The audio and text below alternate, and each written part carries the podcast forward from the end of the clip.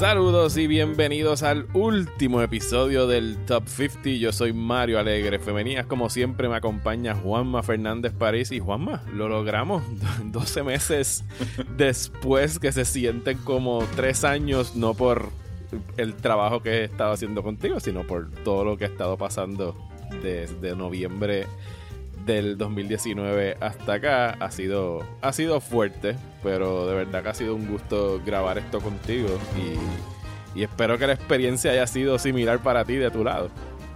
Sí, lo único que, que yo, considerando que estamos en 2020 todavía, pues yo me, soy supersticioso y no me siento cómodo diciendo en voz alta sobre nada lo logramos. Así que. bueno, tienes razón, porque nada, más estamos grabando, no lo he publicado todavía, todo puede pasar. Sí, por eso comparto tu entusiasmo, pero por dentro estoy mirando a ver si Michael Myers va a saltarle el closet y me va a, cortar la garganta en medio del podcast o algo así, porque pues, I mean, es 2020, podría pasar. Eh, este... ha, pasado mucho desde la última vez que grabamos, que nos fuimos como que en una, en una nota de incertidumbre sobre lo que iba a pasar en términos términos políticos. Eh, Trump no ha concedido la victoria, la derrota todavía. Eh, Wonder Woman se fue para HBO Max. No, bueno, yo lo que quiero, yo lo que quiero es que todo el mundo sepa el texto que me envió Mario cuando salió la noticia de que Wonder Woman 1984. el el texto es como que movies, it was fun while it lasted. Este, lo cual no es que yo sea la persona más optimista del mundo, pero yo creo que eso las reacciones eh, al estreno de Wonder Woman en HBO Max cristaliza nuestras diferencias, que muchas de las, muchas de las personas siempre nos confunden como si fuéramos intercambiables. Este, y eso es, y lo interesante del tweet donde se publicó nuestras listas una al lado de la otra, es que por alguna razón yo siempre pienso que nosotros tenemos reacciones comunes. O sea, me sorprendió de que fuera, de que fueran, yo pensaría que eran más las películas que teníamos en común que las que no. Este, pues, pero pues obviamente las que sí tenemos, pues es como que, bueno, algunas de las tuyas es que no las, no la, yo no las he visto y otra, y yo no recuerdo que tú hayas tenido una objeción agresivamente verbal, a menos de que seas un pasivo agresivo y has estado hablando mierda en redes sociales, pero no en el podcast. este, eh, como suele suceder en el 2020. Este, así que no sé, yo no pienso que Wonder, o sea, yo obviamente, acuérdate, estas decisiones tienen que ver con que nosotros no sabemos qué es lo que está, o sea, es eso, es como que ahora mismo salió esta semana salió una noticia de que Disney va a votar a 32 mil empleados y estamos hablando de la compañía que reportó 10 mil millones el año pasado en ganancias, ¿entiendes? Así que eh, estas algunas decisiones evidentemente pues no tienen que ver absolutamente con nada de lo que es mejor para en términos para lo que es el producto, ¿entiendes? Quizás ahora el enfoque precisamente se tiraron la maroma de la película que yo pensaba, pensaba que no íbamos a mencionar, pero como es una tradición hay que hablar de Tenet, o sea, se tiraron, se tiraron la maroma, vieron que no funcionó y entonces ahora el futuro de streaming es HBO eh, Max, ¿entiendes? Y entonces, pues, HBO Max de todas las, si no me equivoco, y me puedes corregir si es cierto, si, o sea, si me equivoco, eh, de todas las plataformas de streaming, la que ha tenido menos crecimiento en términos de suscripciones este año es HBO Max. Sí, no, y, sí, porque el lanzamiento de ellos fue bien atropellado, bien confuso. Lo hicieron en plena pandemia. Y en, por encima de eso tenía todo el revolú de que la gente nunca supo entender si yo tengo HBO, tengo Max, es otro servicio, si tengo Now, si tengo Go, ¿sabes? Ellos mismos sí, yo lo, metieron yo lo que pienso es que ahí metieron la pata porque eh, ellos lo que debieron haber hecho es como que... Consolidarlos. no, es como que, sorry bitches, eh, aunque tuvieras HBO Go, HBO Go se fue al carajo y si quieres tener HBO Max tienes que pagar. Pero como básicamente lo que hicieron fue como que a todo el mundo que tenía HBO Go le dieron HBO Max pues obviamente pues eso no generó ningún tipo de ganancia y yo lo que pienso es que ahora pues obviamente pues están utilizando Wonder Woman eh, como una ficha de negociación para, para tratar de aumentar las suscripciones a, a HBO Max. Y que, les, podría, les podría funcionar. De hecho, el otro día me mandaron una lista del, del ranking de suscripciones. Obviamente al top está Netflix, le sigue Disney, le sigue Amazon, después Disney Plus. Entiendo que debajo de eso está eh, Apple, pero la diferencia ya empieza a ser bastante marcada en números de Disney a, Apple y debajo de eso estaría eh, Hulu y, HBO Max. O sea que yo pienso que HBO Max está tratando de por lo menos rebasar a Apple en, en, ese ranking con lo de Wonder Woman. Bueno, y obviamente Hulu también. Lo que pasa es que Hulu es mucho más consistente en Hulu yo creo que se pierde porque tiene con Hulu hay tanto packaging, incluyendo que Hulu hay un bundle que te incluye Disney Plus más Hulu. O sea que es un poco extraño eh, tenerlo como una entidad aparte ahí. Así que nada, el punto es de que sí, yo no veo, o sea, no le veo la lógica ah, de que no guardaran eh, Wonder Woman 1984 eh, hasta el verano que viene. Porque, o sea, ¿cuál es el problema? Y, el y lo único que tengo que decir es que, pues, obviamente, tirar witches, evidentemente no le funcionó. Este, para aumentar, o sea, y entonces eso es como que estas sí están haciendo ruido. Eh, y obviamente están haciendo el spin para meterle la, el cuchillo a, Disney Plus de que no estamos cobrando extra, ¿entiendes? Simplemente lo único que tienes que... Así que yo lo que lo veo es como una estrategia de negocio este.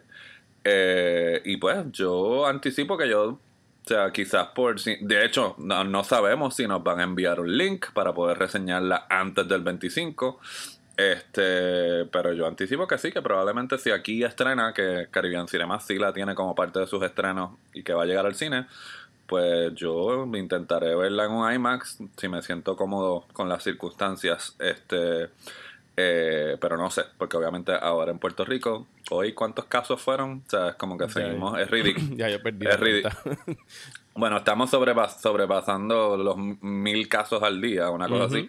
Así que, de y si nos dejamos llevar por las fotos de ayer en los centros comerciales, pues eso va viento en popa para seguir yo, pues yo estaba completamente desconectado, no he visto las fotos en los centros comerciales, gracias a Dios también yo como que me di una dieta de redes sociales en la, o sea, me harté de comida, pero no no no consumí muchas redes sociales o por lo menos el algoritmo está reafirmando de que todo el mundo que yo sigo hizo lo mismo que yo, eh, lo cual probablemente es mentira. Este, así que si no ha visto de, Social Dilemma, eh, todavía está disponible en Netflix para que capte la referencia a lo que estamos hablando. Este, que en un momento me vi tentado a incluirla en, en, la lista. Eh, pero pues como ya, ya estábamos tan metidos dentro de, ya, o sea, como que no hubo break de eliminar nada para poder acomodar eh, The Social Dilemma, pero me gustó mucho ese documental. Y pienso que, que es como que una... Hay que verlo, vamos a ponerlo de esa forma. Bueno, la, la lista, como dijiste, la, la tiré por Twitter eh, hace como una o dos semanas y coincidimos en 12, que en realidad cuando y yo pienso que vamos a acabar, cuando acabemos el episodio de hoy, posiblemente coincidiendo en dos más. Eh, que yo diría que redondeándolos a, a 14 o 15, estamos hablando de una tercera parte de, de, de los de, 50, o sea, de, de, las respectivas listas. Yo pienso que eso está más que bien y que cuando se... O sea, si tú juntaras estas dos listas, como dijiste ahorita, yo no he tenido no he tenido una objeción mayor a ninguna de las películas que he puesto. Yo creo que tú tampoco a la mía, fuera de Inherent Vice, pero tampoco fue una, una objeción violenta. Eh, bueno, pues que no nos hemos visto físicamente, pero si te hubiera dado una bofetada si estuviéramos este, grabando esto uno al frente del otro, como, como hicimos la primera vez. Yo no, ¿Cuándo fue que paramos de grabar en un mismo espacio? En marzo, ¿verdad? ¿O fue, eh, fue en febrero? fue febrero. Fue febrero, porque incluso yo creo que en marzo no grabamos. Grabamos en abril creo que sacamos dos episodios o hicimos, o juntamos, aumentamos el número de, películas. Aumentamos el número de películas. Para poder empatar. Eh, pero yo creo que cuando tú unes esta lista, yo pienso que es una lista de la cual puedo estar orgulloso, que tiene una gran variedad de lo mejor que se ha hecho en el cine en los pasados 10 años. Tiene blockbusters, tiene películas independientes, tiene documentales, tiene cine extranjero. O sea, no, de verdad que no hay nada de que yo diga, no, esto no pertenece en una lista de, de lo mejor de la década. Y pues, buen trabajo, tanto para ti como para eh, mí. Yo lo que te iba a proponer, que esto no lo hemos hablado fuera del aire, yo lo que sí, yo estoy de acuerdo contigo, pero precisamente me di cuenta que yo en ocasiones, como esto se estaba grabando en episodios, yo alteré mi lista para el episodio y cambiaba. Y entonces cuando vi la lista completada, pues yo sí le haría algunos cambios mínimos, que es normal después de que uno termina de hacer la lista completa. Sí, unos ajustes en posiciones, tú dices, no en sacar películas. No, yo sacaría, yo sacaría algunas, ¿entiendes? Yo sacaría algunas y pondría otras que quizás el, el, podcast, el podcast de, diciembre podría ser revisiones de la lista. No sé si tú tengas suficiente como para justificar otro episodio. Yo, me, yo me anotaría para eso, sí, eso me, parece una muy buena idea. este, de revisiones, como que, si, si la cambiarías de lugar o si el pondrías esta por esta, así como una especie de de antes de que antes de que quede como que en récord antes de enviársela al editor que lo va a publicar que eso pues que no va a pasar aquí pero antes de que este, antes de que Ben Kingsley la enseñe y diga the list is good the, list is good sí este, estaría cool enviársela a Ben Kingsley pero Ben Kingsley no tiene no tiene social media así que qué vamos a hacer bueno este, queríamos queríamos vacilar un poco en este episodio antes de empezar a hacer la cuenta regresiva y adivinar mutuamente las películas del otro. Y entonces lo que hicimos fue, yo le dije a Juanma que antes de que empezáramos a grabar y antes de que nos llamáramos para grabar, hiciéramos un pequeño clip en audio tratando de, de apostar o adivinar cuáles son las películas que iban a estar en la lista del otro. Así que vamos a escuchar ahora. Y esto es algo que no sabemos ahora mismo grabando Juanma y yo, que fue lo que dijimos. Lo van a escuchar ustedes y después procederemos a dar el top 5. Así que estas son las películas que según Juan y yo, antes de revelarlas, creemos que vamos a tener en nuestros top 5. Ok, estoy grabando eh, antes de conectarme con Mario para hacer el podcast, porque quedamos en que íbamos a, a tratar de hacer predicciones sobre las últimas 5 o las top 5 de cada una de nuestras listas. Así que obviamente pues yo sé que no vamos a tener en común la número uno, porque la número uno mía ya él la puso en otra posición en su lista. Eh, así que eso no va a pasar. A pesar de eso, yo pienso de que las próximas cinco posiciones no van a ser tan diferentes. Así que la gran interrogante, y genuinamente no estoy seguro que él vaya a ser con su número uno, pero pienso que eso va a ser una batalla entre Parasite y The Tree of Life. No sé cuál de las dos él vaya a escoger entre las número unos. Eh, tengo las sospechas de que las próximas que, están en su top 5 van a ser, como dije, similar o iguales a las mías, con excepción de La eh, que yo creo que no la ha tenido y no creo que él vaya a tener La en su, en su top 5. Definitivamente. Si la tuviera, sería una sorpresa bien, bien, bien grande. Así que en términos de predicciones, pues vamos a decir que Tree of Life va a ser número uno y Parasite va a ser número dos. Si pasa al revés, pues no me sorprendería. Y pues las otras no quiero decir porque no quiero eh, chotear cuáles las que yo pienso que vamos a tener en común antes de hacer el podcast. Así que eh, eso es mi mirada hacia el futuro de las que van a ser las, el top 5 de Mario eh, para el capítulo final de este podcast.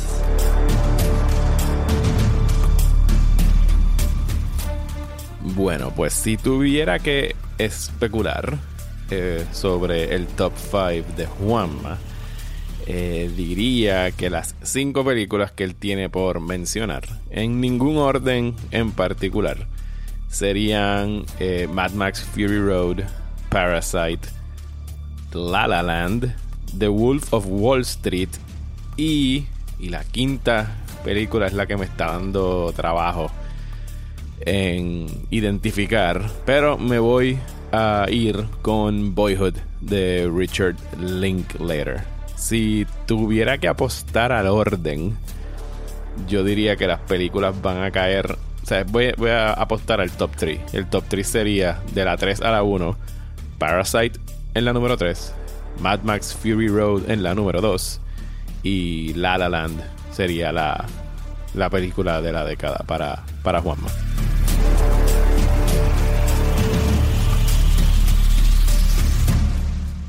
Ok, pues ahí lo tienen. Esto es como concurso de, Miss Universe que nos mandaron al Cone of Silence para no escuchar lo que tuvo que decir el otro.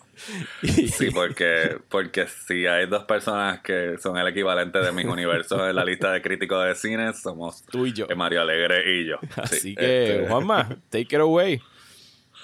Tengo que empezar yo, dale, pues vamos a empezar yo. Este, esta es una que yo estoy, que precisamente si no está en tu próximo top, si no está en este top 5, pues entonces sí habrá que pegar el grito. Y, y, yo sospecho, y de hecho no la dije, yo, yo, yo no la dije precisamente para que fuera una sorpresa, eh, porque pienso que sí que van a haber más en común de lo que, de lo que estamos anticipando. Y es eh, Logan. Logan es mi película número 5. When I found you, you were pursuing a career as a cage fighter, a warm capper to a life as an assassin hooked on barbiturates. You were an animal. But we took you in. I gave you a family. They're gone now. Logan. Logan. What did you do? What did you do? Answer me! Why are we here? No one should live like this, drugs in a fucking tank. For your own good. No, no, it's not. este James Mangold y o sea y me he dado cuenta o sea que yo disfruto disfruto de, todo tipo de cine pero en esta lista me reafirmo de que, de que sí, de que en el cine comercial hay espacio para arte y precisamente el que se haya tomado el personaje de Wolverine y se le haya dado el contexto dramático y que se haya logrado una función entre el género de película de superhéroe y las convenciones clásicas de una película de vaqueros, el que se haya expandido eh, y profundizado la relación eh, paternal entre Xavier y, o sea, o sea, literalmente es una película que sí, obviamente depende de las otras X-Men que yo sé que no son del favor de Mario, por simplemente por el casting, ¿entiendes? Pero es precisamente la noción de que tú de que porque algo venga de una propiedad que es comercial, no significa que no se pueda hacer algo que sea arte con, con, él. Y pues James Mangold hizo Wolverine Light, que fue la anterior, y esto es eh, Wolverine eh, como personaje complejo, con matices, eh, como héroe de film noir, como héroe de western, como figura trágica, como samurai, que obviamente sí, eso se había explorado visualmente, pero no en contexto dramático. Este, una evaluación eh, real de lo que representa la violencia que ha generado este, este personaje en pantalla. ¿Entiendes? Que es eso, la diferencia entre violencia, la violencia del cómic, y me refiero no a los cómics, las novelas gráficas, sino al género de superhéroe, que es una cosa donde, donde la violencia en realidad no es algo que, que se que se evalúa, ¿entiendes? Es como que simplemente es como que ese personaje existe eh, como algo que sucede que no tiene consecuencias dramáticas muchas veces. Y esta película es precisamente sobre el precio que paga este personaje por, eh, por estar cargando toda esta furia y la habilidad de, de destruir, ¿entiendes? Y nada, es un viraje espectacular de todos estos códigos relacionados a este personaje. Así que definitivamente, eh, por eso es que está en mi número 5. Número cinco. Logan es Tremenda película, un trabajo estupendo a cargo de todo el mundo envuelto ahí, de James Mangold, de Hugh Jackman. Yo pienso que Patrick Stewart debió estar nominado al Oscar ese año oh, por actor de reparto, porque. Y, y es el corazón. O sea, incluso en las películas malas de X-Men. O sea, si tú dijeras, pues, La Stand o whatever, que son donde Patrick Stewart y, Hugh Jackman compartieron y todas las demás, el corazón de X-Men siempre fue como que esa relación entre Patrick Stewart y, Logan, que es con, donde empieza la película de X-Men del 2000, él llegando a la escuela de, Xavier y como que esta eh, relación de mentor casi paternal. Eh, y aquí llega, pues, a ese punto donde ya lo estás viendo como como un hijo perdiendo ya a su papá que está perdiendo la, la, cabeza, está perdiendo sus facultades mentales y es bien poderosa la actuación de Patrick Stewart en, esa película. Sí, pero me sorprende de que tú digas eso sobre la... Eh, o sea, yo sé lo que tú estás diciendo, pero yo pienso que la diferencia entre eso que tú acabas de mencionar, que le acabas de dar demasiado crédito a las primeras dos X-Men, que a mí me gustan, yo creo que a mí me gustan las primeras dos X-Men más de lo que a ti, que a ti te gustan. Pero esa relación que tú estás diciendo es como una especie de... No existe en esas películas. Es como un llena blanco que el público tiene que, que connect the dots, ¿entiendes? Aquí ese blanco se llena con las actuaciones de tanto de, de Jackman eh, y de Patrick Stewart. O sea que es la primera vez, yo te diría que es la primera vez que esa relación existe de esa forma en, en pantalla. Porque todas las demás es como que una especie de de como que alguien hizo lo hizo en el bosquejito y no registra en, pantalla. Y eso es parte de lo cual hace que esta película sea especial. Bueno, mi, mi perfect five de las adivinanzas tuyas acaba de ir por la borda. como de seguro se dieron cuenta todos los que nos están escuchando. Porque yo tenía trabajo con identificar tu, no tu número 5 específicamente, sino la quinta película, porque yo creí estar bastante seguro de las otras cuatro. Y ahora con esta curva de Logan, que ni siquiera la tenía entre las posibilidades de que pudiste haber sacado, eh, pues ahora estoy. O sea, que tú pensabas. O sea, tú pensabas que yo no iba a incluir a Logan en mi top 5. ¡Wow! De verdad que no. Y entonces tuve un problema porque dije, bueno, como. Sí, traté de buscar tus top 10 a través de Google, pero me fue bien difícil eh, encontrarlos porque, como que no había un, un récord por búsqueda. Y dije, bueno, traté de investigar por ahí. Eh, así que me dejé llevar por memoria de cosas que tú has puesto y de verdad que se me olvidó Logan. Se me olvidó Logan de, ese año. Así que pues ahora estoy más intrigado con lo que tienes en, las próximas cuatro. Eh, no, pues no sé, quizás quizás el resto sea un poco más predecible, pero vamos a ver. Bueno, mi número 5 ya todavía has anticipado que iba a estar aquí. Eh, creo que tan pronto como el episodio pasado, si no el anterior.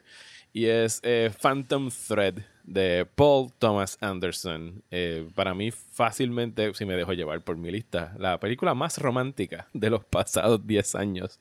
Eh, con todo lo que eso pueda decir de mi percepción de romance, considerando lo que sale en la película. Don't act so tough. I know you are not. Yeah, that's right, that's right. If I don't protect myself, somebody will come in the middle of the night and take over my corner of the room and ask me about their fucking asparagus. Don't be a bully. You're there are other things I'd like to do with my time. It's my time. I have no idea my what time. I'm doing here in your time. What am I doing here? I'm standing around like an idiot, waiting for you. Waiting for what? Waiting for you. Waiting for what? Waiting for you to get rid of me. To tell me to leave. So tell me. So I don't stand around like a fucking fool. Asparagus. Is this all about your asparagus? No, it's not about what asparagus. What the hell is it about? Are you a special agent sent here to ruin my evening and possibly my entire Why life? Why are you so rude to me? Why are you talking to me is this like my this? house? This is my house, yes, isn't this it? Is, is this house. my house? Of course it's your house. Or did somebody drop me on foreign soil behind enemy lines? You I'm surrounded on all sides. It's you who brought me here. When the hell did this happen? Who are you? Do you have a gun? You here to kill me? Hmm? Do you have a gun? Stop it! Where's your gun? Stop being a Where's your gun? Stop Show me your gun. Stop playing this game. A mí siempre me gustó mucho la anécdota que contaba eh, Anderson sobre el, el, origen de dónde se le ocurrió esta película. Y fue una vez que él estaba bien jodido, bien enfermo de cama. No sé si tenía como que un stomach flu o estaba con vómitos y esas cosas. Y pues su esposa, la comediante y actriz Maya Rudolph, como que lo estaba cuidando.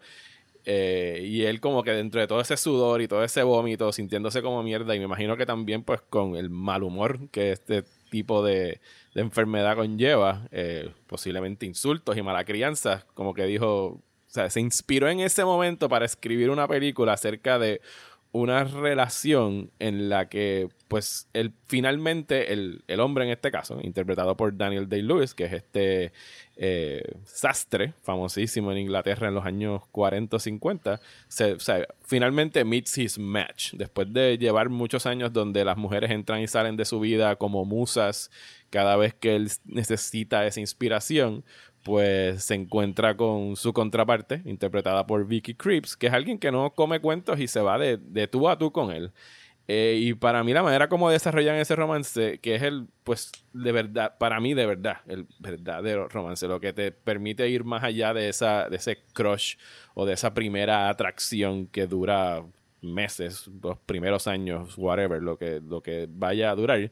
Y es el tú aprender de verdad a convivir con esa persona, con sus manías, con sus malhumores, con sus malas crianzas. Y aún, a pesar de todas esas cosas, seguir queriendo, llamando y querer cuidar de esa persona. Y aquí él lo lleva, pues, por supuesto, al extremo.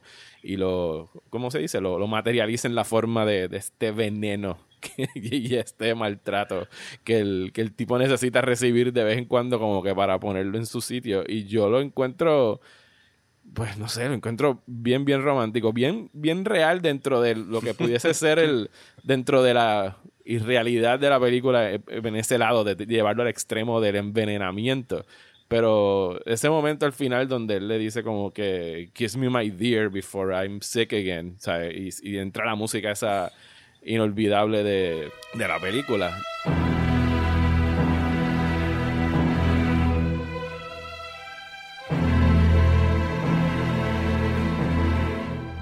Y, entonces, y el hecho de que la música sea como que tan siniestra, tan macabra, eh, yo lo encuentro. ¿Tú ves eso como romántico? Yo lo encuentro bien romántico. O sea, de verdad que sí. el hecho de que el tipo al final está.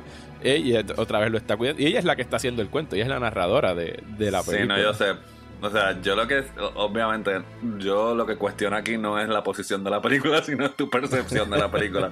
yo lo que pienso es precisamente, yo al revés, y ahora aquí me voy a chotear más yo eh, con lo que voy a decir. Yo lo que pienso es, precisamente porque es romántico para mí, y quizás ahí es como que, porque romance viene en el cine, sobre todo, es como que es un estado idealizado de lo que se supone que es. Y yo, al revés, yo pienso que eh, la relación entre ellos dos es totalmente realista, porque la mayoría de las relaciones románticas en el planeta, ¿entiendes? No en la pantalla, pues eh, son disfuncionales, ¿entiendes? La mayor, la mayor, de cualquier forma, y entonces es encontrar la forma de, de de, de, de, como quiera mantener el, el, ideal del romance vivo dentro de la difusión que es otra forma, que no es, algo, una cosa de psicología barata, de como que el vene, él se quiere tragar el veneno que ella le está ofreciendo porque ella se traga el veneno que él le ha zumbado. ¿Sí? Eh, y pues, ¿entiendes? Es como que eso es más realista que romántico en realidad. este, para mí, ¿entiendes? Pero es cuestión de qué etiqueta tú le, eh, etiqueta tú le pones. Pero en a referente a eso, pues sí, sí, lo que tú dices tiene que ver con el proceso normal en una relación, de que usualmente en una relación eh, este, esta persona empieza como que en una especie de molde y resulta que después eh, esa persona es un ser humano complejo con 10.000 otras cualidades que, eh, o sea, tú no puedes lograr que un círculo quepa en un cuadrado. Entonces, obviamente, el, molde en que él la quiere usar, ella se supone que fuera esta ingenue, eh, este, que se tirara a los pies de su altar, ¿entiendes? Eh, y que simplemente se acomodara a, a las necesidades de él.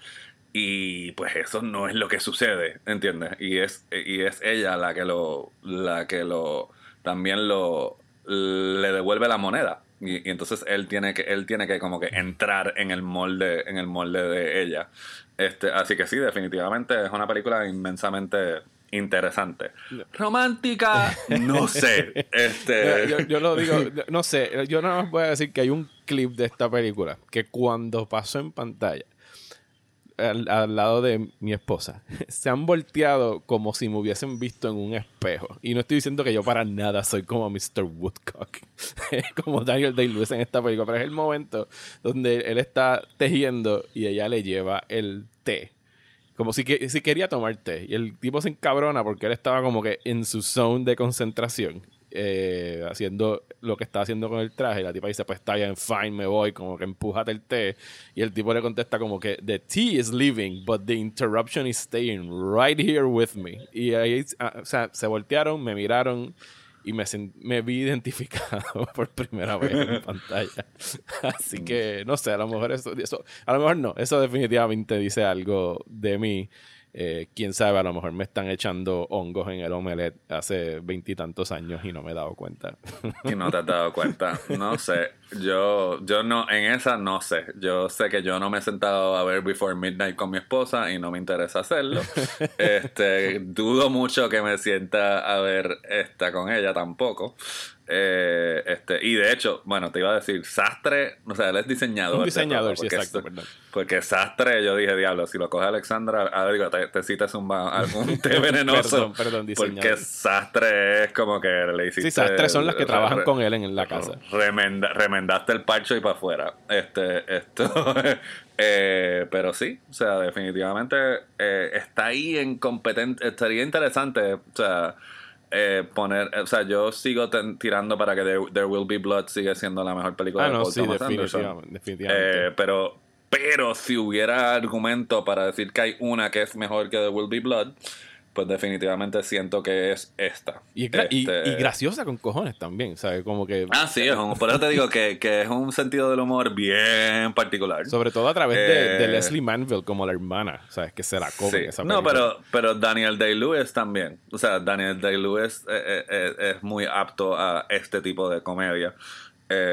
esperemos que nunca caiga bajo las garras de los Farrelly Brothers o algo así, pero él, tiene muy Coño, ahora quiero ver una película de los Farrelly Brothers con Daniel sí, Day-Lewis. Con, Daniel Day-Lewis. No tengo idea de qué es, eso. Pero ahora estoy curioso. Bueno, siempre y cuando no sea Green Book 2, todo está bien. eh, que, que, estamos seguros que Green Book no va a estar ni en las próximas tuyas ni en las próximas mías, ¿verdad? Estamos, o, eh, hay alguna, o hay alguna sorpresa. Yo, yo aceptaría el que tú no me hables más nunca si yo pongo Green Book en este top 5. Olvídate del top 5. En el top 500 de la década. Eh, sí, no. O sea, esa estaría en otra lista, definitivamente. Eh, pero nada, hablando de eso, me acabo de acordar, mira, mira la conexión, me acabo de acordar que mi hijo tiene que ver Hidden Figures. Acabo de brincarle de, para algo de, la escuela. para algo de la escuela. Así que bueno que tuve esta conversación porque si no jamás me hubiera acordado y llegábamos a la semana que viene y no la, y no la veíamos. Anótalo por Así que este, me sirvió de algo la tiradera pasiva-agresiva a Green Book. Este, es tu número 4. Pues número, mi número cuatro es una que yo estoy especulando, que yo pienso que quizás sea tu número uno o tu número dos. Eh, este, así que la número cuatro para mí es Parasite, que fue la número uno del año pasado, mi película que ganó el Oscar de mejor película y de mejor dirección. Eh, este, y no sé, o sea, no quiero entrar, eh, siento que uh, si no la han visto, ¿entiendes? Es eso, es como que este es el tipo de película que yo siento que hay veces que cuando llega con toda esta fanfarria, eh, eh, la gente saca los el, el, tenedor y el cuchillo para despedazarla y yo pienso que esta película aguanta eh, todo lo que todo lo que le zumbe porque es un ejercicio de expresionismo y de lo que es una metáfora y de lo que es trabajar en de lo que es de lo que es precioso de una película, o sea, del, del medio, ¿entiendes? Que puede funcionar en, en 10.000 niveles simultáneos. Y entonces es, eso es, el, el, trabajo de esta película es ver cómo este director entreteje todos esos niveles eh, sin, eh, es, es, caminar en la cuerda floja y es una exploración entre diferencias de clase, ¿entiendes? Donde el título de parásito le puede eh, aplicar tanto a los que tienen pocos recursos como a aquellos que son los privilegiados. Y, o sea, y hay veces que, o sea, hay cosas que son genuinamente sutiles en las comparaciones y hay otras donde no son sutiles para nada. Y el que ambas funcionen dentro de la misma película es un malabarismo artístico eh, maravilloso. Este, y entonces también es eso, es como que yo tenía mucho, es, un es el otro tipo de película que hemos mencionado aquí que tiene más de un final. Eh, y donde se desdoblan los géneros uno dentro de otro y siempre está el miedo de, de ok, ¿cuándo, es, ¿cuándo esto va a dejar de funcionar? Y la película aterriza en un final súper poético y impactante que yo pensaba que no, o sea, yo pensaba que tenía que detenerse en un momento en particular y cuando continúa, eh, que es algo que me pasó también con, irónicamente, que no tiene que ver nada, por ejemplo, con Freaky, no sé si a ti te pasó, ¿entiendes? Yo cuando yo decía, ¿por qué esta película no se ha acabado todavía? Y no era que yo no quería más, es que yo tenía miedo de que, de que la fueran a cagar. Este, y la menciono no porque pienso que Freaky está al nivel de Parasite, es que fue la última vez que me pasó recientemente, de que miré cuánto le quedaba a la película y dije, carajo, le quedan 15 minutos más, ¿qué carajo estamos haciendo después de esto? Eh, y en Parasite eh, sucede exactamente lo mismo, hay un final que podría haber, que podría haber sido una película excelente y la, la, narrativa traspasa eso como por unos 10 minutos adicionales que la lleva a totalmente obra de arte incomparable. Y si nota que no estoy siendo específico es porque pues porque estoy asumiendo que quizás queda gente que todavía no le ha dado la oportunidad, porque es una película extranjera, porque recibió todas las porque se ganó todos estos Oscars, siempre hay como que esta tendencia de querer eh, atropellar o empujar del pedestal algo que ha sido celebrado como gran película, pero definitivamente esta aguanta todos los empujones que usted le quiera dar. Es una gran película y es una obra de arte. eh, de acuerdo con todo lo que has dicho y pues abundaré antes de que se acabe el, episodio eh, por encima de todo lo que, ya dijiste, que estoy de acuerdo con, con todo ello. Pues mi número 4 es una película animada del 2013 dirigida por Isao Takahata, quien lo perdimos durante estos pasados años, y es The Tale of the Princess Kaguya.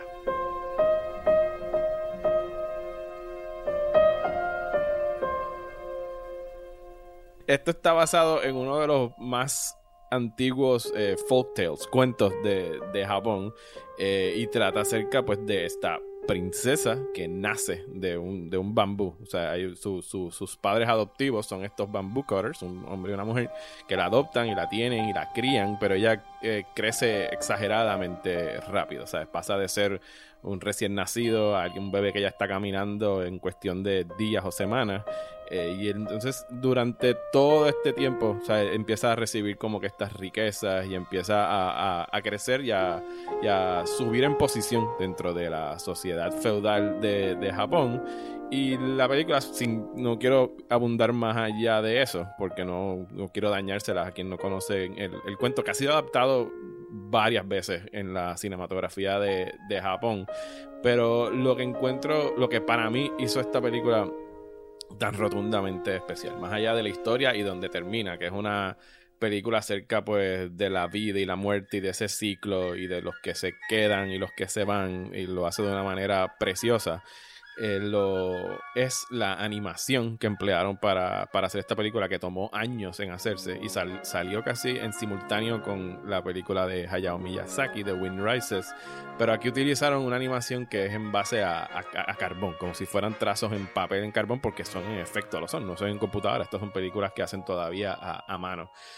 Y la, hermosura de esta película, o fue tal que la vez que la vieron aquí en Puerto Rico en el cine, que la vieron en el Festival Internacional de Cine de San Juan, yo tuve que ir a, las tres funciones porque no, no podía creer lo, lo, hermoso que estaba viendo en pantalla, la manera no solamente como cuentan la historia, sino como la hilvanan con la animación y como la animación es tan expresiva tan, primitiva, porque en realidad muchas veces que son solamente trazos y pinceladas de, lápices y, colores. Y no hay ninguna otra película que yo haya visto en estos pasados 10 años o incluso más allá eh, en términos de animación que, se parezca a esta. Así que por, por todas las virtudes artísticas que contiene la película, son pocas las que llegaron a conmoverme al nivel que todavía me conmueve esta película eh, cada vez que la veo. Y si nunca la han visto, les recomiendo que la busquen. Está disponible en HBO Max bajo la colección de Ghibli y espero que les guste porque de verdad que es una película que para mí es absolutamente eh, maravillosa. ¿La que está disponible en HBO Max está doblada o está en la versión original? Están las dos opciones. Es que bueno. Pero tienen que estar ellos pendientes. No ellos no son muy buenos en, eso. Y no, son, este. no son buenos en eso y son malos en indicarlo porque en HBO Max lo que sucede es que si tú le das play posiblemente te va a poner la de inglés pero abajo tiene como un botón chiquito que dice Watch Japanese Version y entonces te la ponen en japonés. Pues yo no la he visto y obviamente al compartir la jornada de hacer esta eh, eh, este podcast contigo me doy cuenta que yo pues soy víctima de, Disney en el sentido no que yo pienso que todo lo que Disney que es la hostia de la animación sino que básicamente todo lo que no es distribuido eh, de forma masiva en, animación en particularmente, pues se, me escurre y entonces nunca tengo tiempo de, llegar a él, así que haré, eh, eh, tomaré tu recomendación, obviamente porque está tan alta en tu lista, así que definitivamente se une a la lista de películas internacionales eh, que tengo que ponerme tengo que ponerme al día. De hecho, de las, tú tienes eh. tres películas animadas en tu lista y solamente una es de Disney, que fue Frozen.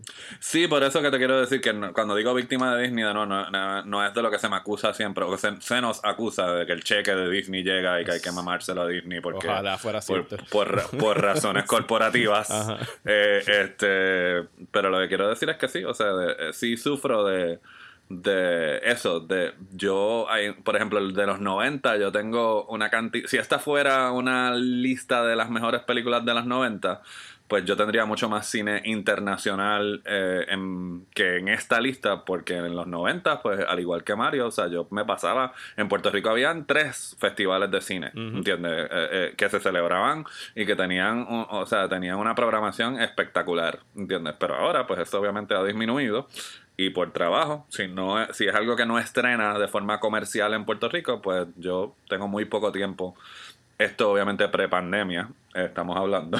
este, y aún así, aún en la pandemia, dado que hemos estado cubriendo series, pues eso mismo, es como que de momento me tengo que zumbar ocho episodios de The Crown este, para poder hacer una entrevista.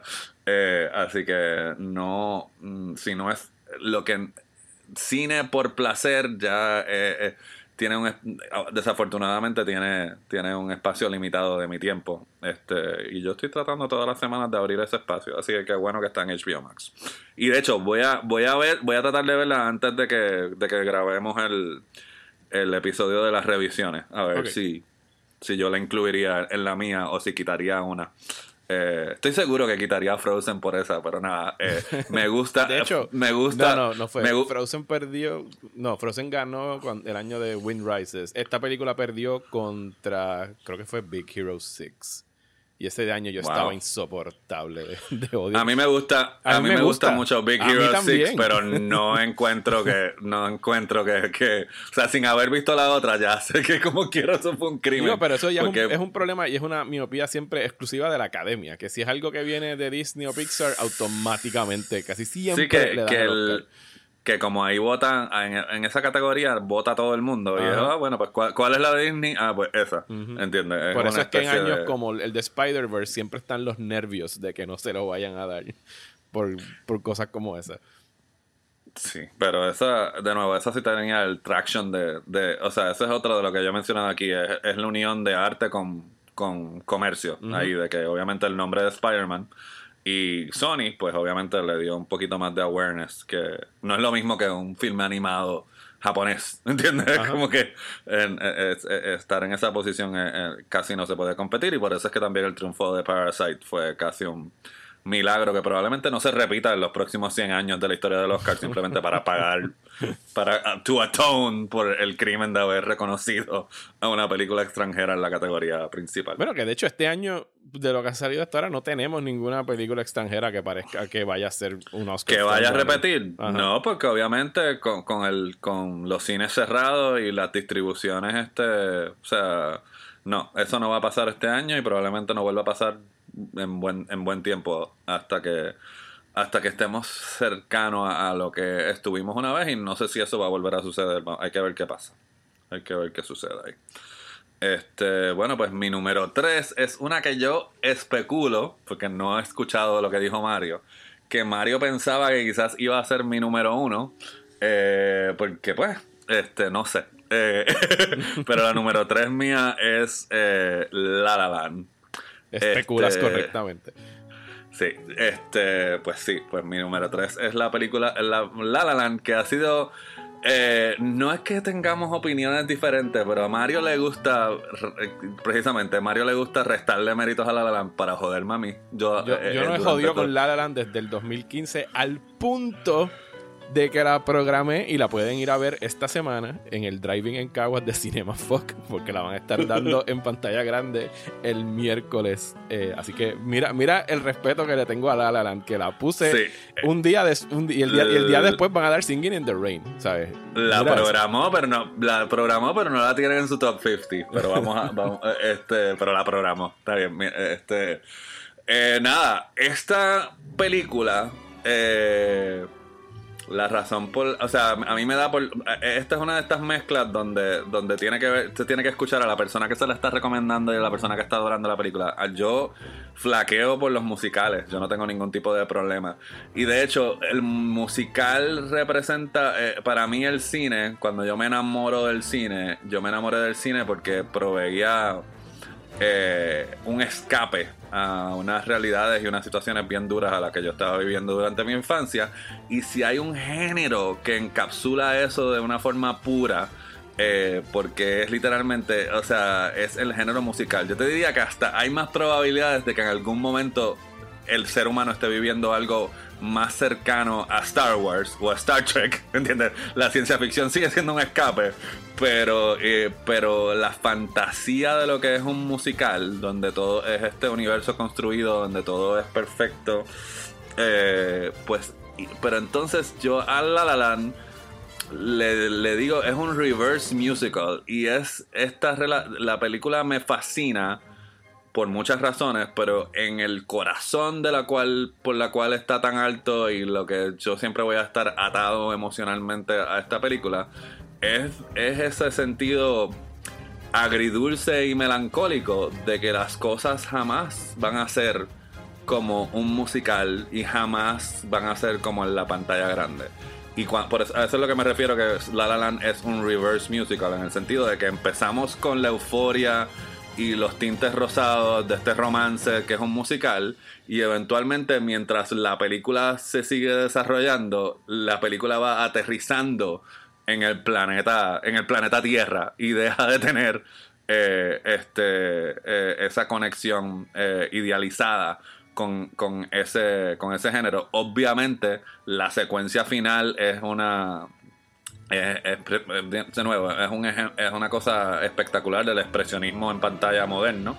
Eh, pero sí es emblemático de eso. Es la película entera, es el credo de la película. Es como que esto que tenemos de idealizado no es lo no hay un final feliz garantizado y es un es, es melancólico, es agridulce y me parece perfecto el que haya, o sea, el que empiece como estas películas de los 50, donde las calles de Nueva York no son las calles de Nueva York, que empieza como que en este mundo eh, idealizado. Y la coda visual de esta película está, porque de nuevo, porque sí se filma, o sea, no se, el, primer número musical no se filma en un estudio de, de Hollywood, se filma en una fucking autopista real, ¿entiendes? O sea que siempre había esta noción de aterrizar en el mundo real desde la primera secuencia en esta, en, esta película. Eh, así que, este, nada. Eh, eh, por ejemplo, es la razón por la cual yo, mi película número uno de los 80 es The Purple Rose of Cairo, que también es esta relación melancólica con el querer ser parte de la pantalla grande, este, pero jamás vas a poder ser parte de ese mundo perfecto eh, que no existe, que solamente existe en el cine. Así que por eso es más allá, porque no voy a darle pie forzado a Mario para que critique la coreografía o, el talento musical de los cantantes, porque ese no es el punto, ¿entiendes? Para mí el punto de La La no es si, si Ryan Gosling es el nuevo Gene Kelly, ¿entiendes? O si Emma Stone debería estar cantando o no debería estar cantando es más el, la propuesta artística de, de su director, de Damien Chazelle, sobre, sobre de coger ese género y virarlo patas arriba. Con, con lo y, y, me parece también muy parecido a lo que estábamos hablando de Phantom Thread, ¿entiendes? De que es como que eh, cuando tú conoces a esa por primera vez a esa persona, pues está como que estas chispas de como si fuera una película y eventualmente hay ocasiones donde esa chispa se va al carajo y aterrizas en la vida real y no estás en un romance de película. Y me parece que eso es lo que... Y aún así, sí entiendo que La La Land es romántica, eh, que es genuinamente romántica, no como Phantom Thread. A pesar de que tiene un final que no tiene un final feliz, porque La La Land no tiene, es un final genuinamente melancólico. Este, así que nada, ya suficiente sobre La La Land. Yo, creo que eh, y a mí me gustó La La Land cuando la vi. Eh, a mí me gustó. yo recuerdo claramente nuestra. de hecho, yo vi La La Land gracias a ti, porque a mí no me llegó ese año el, el screener de, de La La Land. Y recuerdo la conversación que tuvimos, que creo que fue principalmente por texto, eh, que tú me preguntaste, ¿te gustó? Y dije, sí, me gustó. O sea, no, no, no estaba over the moon con, con la película. Y, o sea, viéndolo ahora, o sea, yo no le refuto para nada todos y cada uno de los Oscars que ganó. Pienso que es la película mejor dirigida de su año, Damien Chazelle.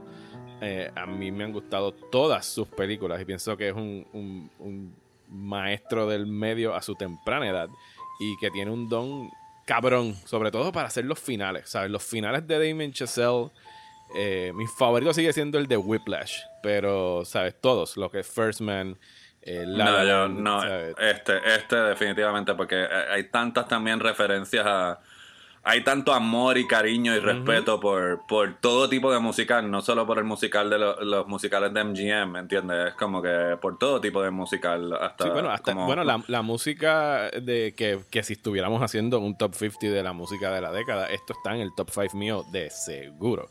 O sea, a mí me fascina esta música, la he escuchado innumerables veces desde, desde que salió todas las variaciones. Eh, la música eh, toma mucho prestado de The Young Girls of Rockefort, que es una película de Jacques Demy, de también francés, un musical francés. Y es verdad, no solamente MGM, es todos los musicales, género musical en general.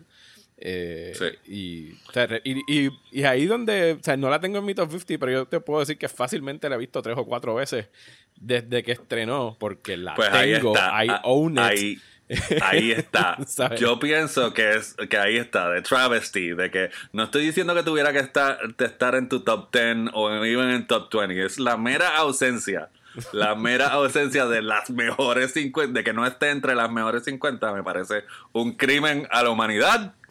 Este de verdad que a mí lo, en donde único sigo flaqueando con la película es en, es en la relación de ellos. O sea, el, el romance, la relación de ellos no no me enamora, ¿sabes? No me llega a mí como yo siento que le llega a tanta, a tanta gente. Y cito, ¿sabes? Todo el, el razzle dazzle alrededor de ellos, toda la producción, todos los números musicales, toda, ¿sabes? La, la las partituras, ¿sabes? Todo, ¿sabes?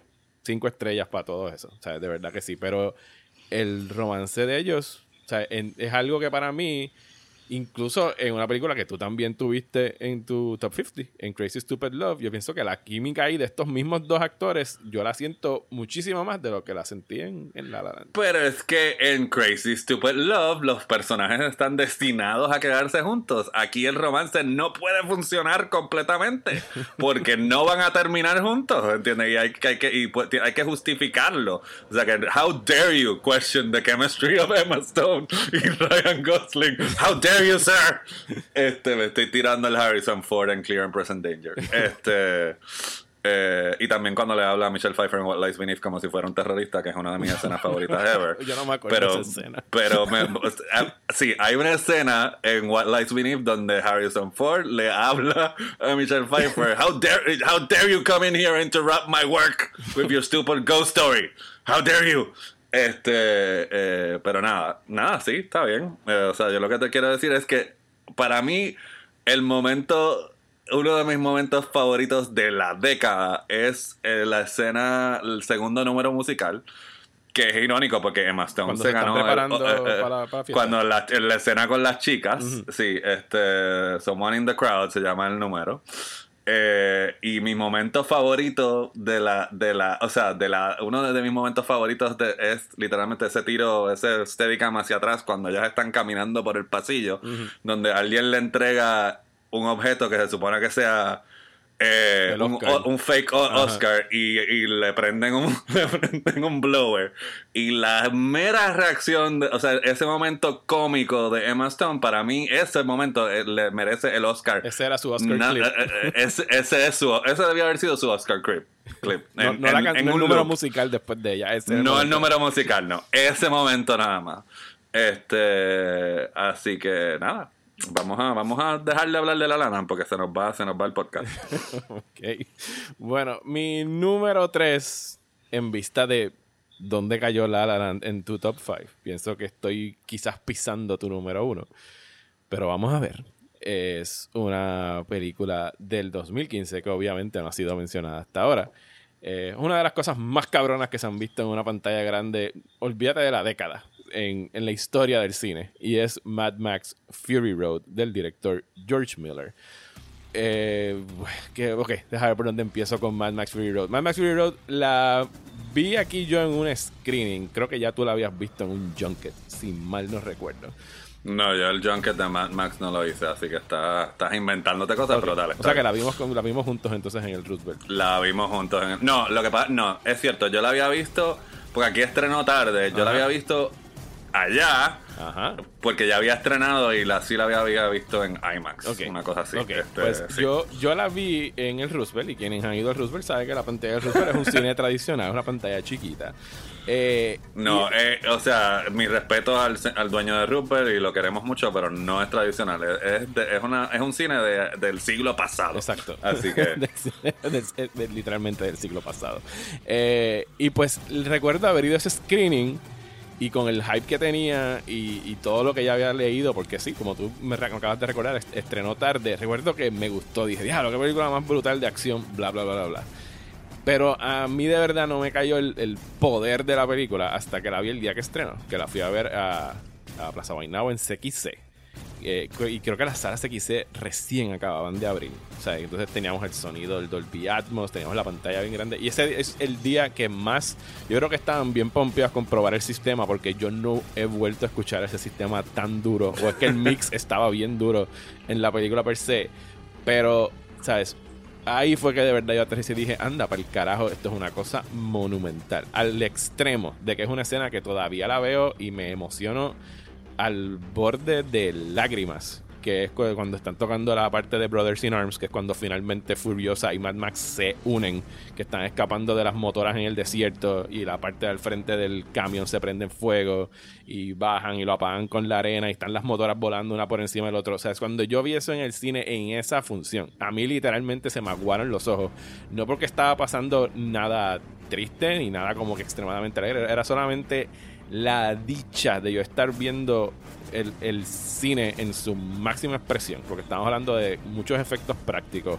O sea, era la perfecta combinación de música, actuación, stunts, eh, tiros de cámara, el bloqueo, cinematografía. O sea, era una cosa apoteósica. Y estamos hablando de que eso fue como el 40 minute mark de la película, que ya de por sí había empezado espectacularmente. O sea, los primeros 30, 25 minutos de Mad Max Fury Road, la mayoría de las películas quisieran que fueran sus últimos 30 o 25 minutos. Y esa película empieza como si estuviéramos citando eh, This is Spinal Tap, empieza en 11 y llega como a 15 o a 20 de ahí hasta que acaba. O sea, es una cosa que, que no se detiene o sea, George Miller, estamos hablando de un veterano que hizo esta película que a los setenta y pico de años. o sea, y no tiene. Bueno, esta es su cuarta película con Mad Max, ¿entiendes? O sea, porque Mad Max fue la película que, que arrancó la carrera de. Muchas personas se acuerdan de Mel Gibson porque sí, fue la película que lo lanzó al estrellato y lo lanzó al cine de Estados Unidos, pero George Miller, o sea, sin, sin Mad Max no hay George Miller, este, definitivamente. Eh, y, es, y es algo que de verdad eh, y admiro mucho y, de verdad que yo respeto el que Warner Brothers en esta década o sea, se haya tirado apuestas no solamente a hacer como que no, no refritos sino como que retomar IP sabes brand cosas que uno reconoce como Blade Runner y Mad Max Fury sí, pero, y que lo hayan hecho de una forma que no sea completamente gratuita, que era no solamente basándose, pues vamos a usar el nombre porque ya es reconocible, vamos a hacerlo, vamos a buscar a gente, en el caso de George Miller, el tipo que empezó con esto y que también le tocó hacer esta película, y en el caso de, Denis Villeneuve va a ser una película que de verdad se sintiera como una secuela en espíritu y en mood y en, y, en, y en pacing a lo que fue Blade Runner. Estamos hablando de que le tiraron dinero a proyectos arriesgados que pues Mad Max no explotó la taquilla, o sea, hizo muy buenos números, pero o sea, llegó hasta los premios Oscar eventualmente. Y Blade Runner 2049 tampoco como que no, fue, fue, un fracaso también en taquilla, si lo vamos a poner así, pero de verdad que este estudio apostó a, estos dos proyectos y están para mí, de, de verdad yo respeto muchísimo el que tampoco se hayan puesto a meter mucho la cuchara y que hayan dejado que los directores, aunque sí obviamente siempre están los studio notes y, las cosas, pero que los dejaron hacer. yo lo que pienso, yo lo que pienso no, yo pienso que le estás dando demasiado crédito al estudio en el sentido de que sí, estas películas no existen, o sea, estas películas, el que sean las obras de arte que son, son es el el Trojan Horse, ¿entiendes? Es como que, o sea, el artista está bajo la cobija de lo que es el IP, ¿entiendes lo que te quiero decir? Y el, y el estudio le tiró, y el estudio le tiró los chavos al IP. O sea, el crédito de que esta, de lo que es la película ahí se lo merece Miller y Villeneuve, ¿entiendes? Como que Correcto, pero, pero, los estudios fácilmente ellos no pudieron haber buscado al director del montón para que lo hiciera porque Ah, bueno, pero acuérdate, pero acuérdate que acuérdate que, que también en contexto es lo que te quiero decir, o sea, vuelvo e insisto, Warner Brothers de, los de los de Warner Brothers, ahora digo yo, vuelve a ver el, vuelve a ver Justice League, ¿entiendes? Para que porque es el mismo estudio, ¿entiendes? Es como que eh, Estamos hablando de que, o sea, Prisoners le hizo un fracatán de chavos a Warner Brothers, porque fue una película que costó poco, ¿entiendes? Que, que, que hizo Hugh, que Villeneuve con Hugh Jackman, ¿entiendes? Y le rindió dinero y tuvo buenas críticas, así que eso abre para el espacio para decir qué es lo próximo que tú quieres hacer. Entonces es Villeneuve el que, el que mete la cuchara con, con Blade Runner, ¿entiendes? Y obviamente sí, tiene que haber gente en el estudio que querían... Eh, revivir esa, ¿entiendes? Revivir, el que, pero de nuevo, Blade Runner, como dijimos cuando hablamos de la película aquí en el podcast, Blade Runner fue una película que fue un fracaso total en 1982, ¿entiendes? Que es lo otro, ¿entiendes? Lo mismo, Mad Max le dio carrera a Mel Gibson y fue, eh, fueron éxitos modestos, pero ninguna de las Mad Max anteriores eran blockbusters de verano, ¿entiendes? Que fue, eh, o sea, que esto es también George Miller. Eh, este como está haciendo ahora con Furiosa, ¿entiendes? Que, que, es la que es la precuela de, de, con ese personaje que lo va a hacer con ¿A ti te duele que, no sea Charlize Theron o, obviamente dado la actriz que es no te molesta para nada? Eh, bueno, me hubiese gustado ver a Charlize Theron, pero pues, obviamente si van a retroceder 20 años, pues hay que ser justos, no podría haber sido ella. Y cualquier duda que pudiese haber tenido de Anja Taylor Joy no existe después de haberla visto en Queen's Gambit. Estoy mm. bien, bien contento con que vaya a ser ella la que vaya a ser de Furiosa. Yo pienso que ya le cayó a todo el mundo. Ella, ella básicamente se ganó 15 años de hacer lo que le dé la gana, incluyendo comedias románticas estúpidas con The Witch, ¿entiendes? Como que, pero bueno. Este, cualquier persona que tenga duda de ella, lo único que tiene que ir a ver es esa. Y sí, obviamente Queen's Gambit también está espectacular. Digo, digo específicamente Queen's Gambit por el hecho de que, pues sí, The Witch obviamente ella está espectacular, pero Queen's Gambit es un papel donde ella es muy buena actuando sin hablar. O sea, ella es bien expresiva con, con los ojos, con, con las miradas que da, y Furiosa es un personaje bastante inexpresivo en términos verbales. Y yo pienso que eso podría ayudarle sí, Furiosa. Un, un monólogo con Furiosa estaría totalmente fuera de sitio. exactamente. y, eh, la presencia que traería Anja Taylor Joy, las miradas y el porte que tiene, pienso que le va a ir muy bien al personaje. Sí. Pues este. Pues terminaste. Sí, sí, yo sé que tú te, te toca ahorita hablar a ti otra vez, abundar con Max Fury Road. No, bueno, pues no, no ahorita. Ahora. Mi número, número dos es Max Fury Road. Este, que yo sí había anticipado, yo sabía que esa tú la iba a tener y eso fue lo que. Yo no la mencioné, pero yo sabía que los. O sea, que, que yo sabía que los dos íbamos a tenerla. Lo que pasa es que no la mencioné para no anticipar, o sea, para no dañar la sorpresa ahora. Este. Y de nuevo, que es lo que yo digo, o sea, es como, eh, como lo he repetido en todas las ocasiones que lo he repetido durante el podcast, o sea, es una, oh, ok, otra secuela de Max y aquí, y entonces se supone que eso sea algo que, que no es original, que no va a ser una obra de arte, y el mero hecho de que sea el equivalente a el equivalente a estar montado en una montaña rusa, ¿entiendes? Que es lo genial de una buena película de acción, ¿entiendes? Las altas, las bajas, la, el, o sea, y además, ¿sabes qué? Estamos perdiendo tanto tiempo elaborando eso. Es una película que tiene a un tipo tocando guitarra eléctrica en un rig de un truck que bota, que bota fuego. O sea, ¿qué más hay que decir, entiendes? Si y eso, sale en los primeros 15 minutos. Por eso, si eso no justifica el que esta película esté en el top 50, pues ¿qué más usted quiere del cine? ¿Entiendes? Pero, precisa, pero precisamente, como si usted quiere más del cine, pues entonces es, es o sea, el mundo post-apocalíptico de Max eh, no se siente tan lejano con todo lo que estamos viviendo. O sea, el, o sea eso es el, punto de partida de la narrativa, ¿entiendes? Los humanos jodimos el mundo. Eh, y no solo jodimos el mundo, sino que, ¿qué más? Pues estamos viviendo bajo un patriarcado corrupto. ¿Les suena familiar? Y entonces todas estas discusiones sobre... sobre a mí me encanta la línea de Who Killed the World. O sea, cada vez que preguntan las esposas de, pues precisamente. Este. Y lo que me parece genial es eso, todas estas discusiones y análisis sobre, sobre personajes femeninos complejos dentro del género de acción y George Miller hace una, la película de acción de la década y además de eso hace un comentario sobre el lugar de las mujeres dentro de estas películas, ¿entiendes? Y por eso es que sí es el punto de vista compartido entre Tom Hardy y, ¿entiendes? Y Furiosa y las esposas, ¿entiendes? Es como que, eh, eh, o sea hay carne, hay carne en este, en este ejercicio de género. Y no solo carne, sino que arte también. O sea que por eso es que está en la número 2 y casi número 1, ¿entiendes? Y vuelvo y repito, por encima de La La que quede claro. Este, para restregártelo un poquito que pensabas que La La iba a ser mi número uno.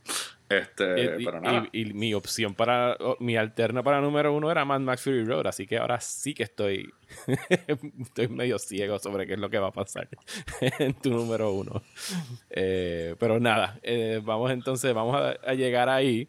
Mi número dos, eh, lo dijiste correctamente, es Parasite, la película ganadora del Oscar de Bong Joon-ho, eh, de la que hemos hablado muchísimo, pero con la nueva perspectiva que me ha traído el hecho de que, que me llegó recientemente la edición del Criterion Collection. Y gente, si les gustó Paradise, compren esa edición. Está repleta de extras. Tiene horas y horas de conversaciones con el director del diseño de producción, con el editor, con el cinematógrafo y por supuesto con Bong Joon-ho. Tiene un masterclass con Bong Joon-ho de más de una hora de duración. Eh, y pues sí, ya hemos hablado de todo lo que está hablando esta película en términos de, de temas, de los que los, los, que tienen mucho y tienen poco, de, de la desigualdad económica y cómo está tan perfectamente matizada dentro de esta casa.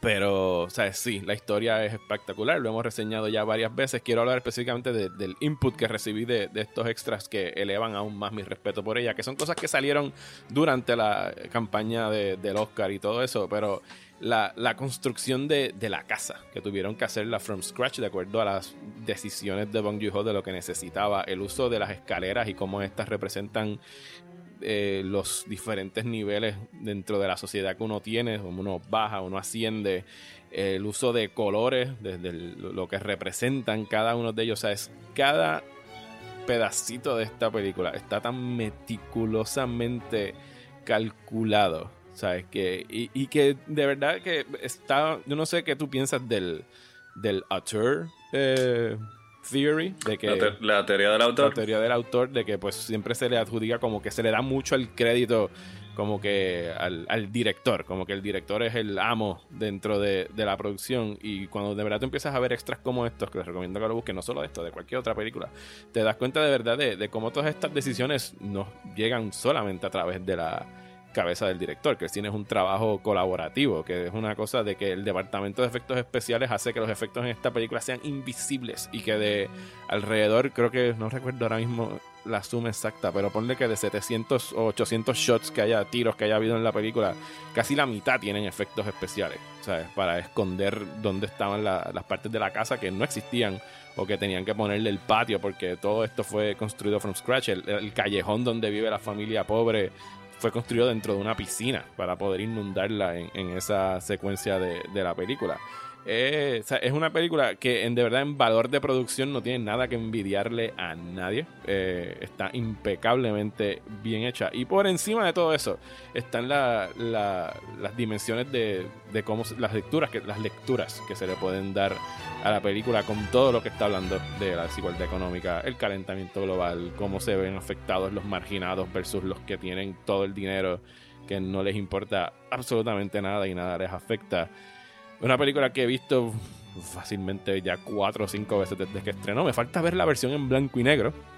Eh, que está incluida en, ese Blu-ray y pienso que también le puede añadir algo. O sea, Bong Joon-ho dice que la quería tirar en blanco y negro específicamente porque al removerle el color como que el blanco y negro te, te fuerza incluso a estar aún más pendiente en, en los personajes porque no tienes quizás esa distracción de color así que estoy eh, bien bien dispuesto a ver eh, esa película en blanco y negro y pues sí, Parasite, yo creo que hemos hablado muchísimo de Parasite en el último año y o sea, yo sabía el momento que la vi eh, yo sabía ya desde hace años, yo dije, bueno, esta película, que es la que aún no he mencionado, que está en la número uno, es, es the one to beat en mi lista de, la década. Y el año pasado, tan pronto la vi, yo dije, creo que la destrona. Y quién sabe si en 5 o 6 años, a medida que este añeje más, porque nada más llevo un año de haberla visto, quizás la destrone. Y aquella pues lleva ya 10 o 9 años conmigo. Pero pues hablamos de esa ya mismo, después de que Juanma diga su número uno. Qué bonito, ¿eh? tú dejaste tú para ser el último que dice el número uno. Este. Eh, bueno, yo, te maté tu número uno ya. ¿Cómo? Yo ya dije tu número uno en algún momento. Sí, pero no en el episodio de hoy. Tú dijiste la número uno, no me acuerdo si fue. No me acuerdo. No me acuerdo si fue el anterior o la, la próxima. Y tengo que admitir que, que poner esta de número uno eh, es un. No es una. Porque como te dije, porque mi corazón quizás. Por eso que quizás tú dijiste que yo iba a poner La La Land como número uno, porque mi corazón está con La La Land. Pero estas listas sí tienen que ver más con racionalización, ¿entiendes? De, porque, pues, ¿entiendes? No son, no son solamente reacciones emocionales o, o, o sea, viscerales. A, hay un poco de Así que mi número uno es eh, la película de Martin Scorsese y no es The Irishman, por si acaso. yo eh, sabía que Scorsese tenía que estar en algún momento en tu lista y yo la tenía puesta en el, fíjate, esta la tenía puesta en la cuarta posición de tu top 5. Este, pues es Wolf of Wall Street. I'm not leaving. I'm not leaving. I'm not fucking leaving.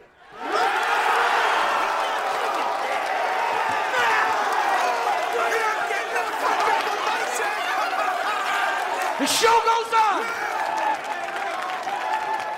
This is my home.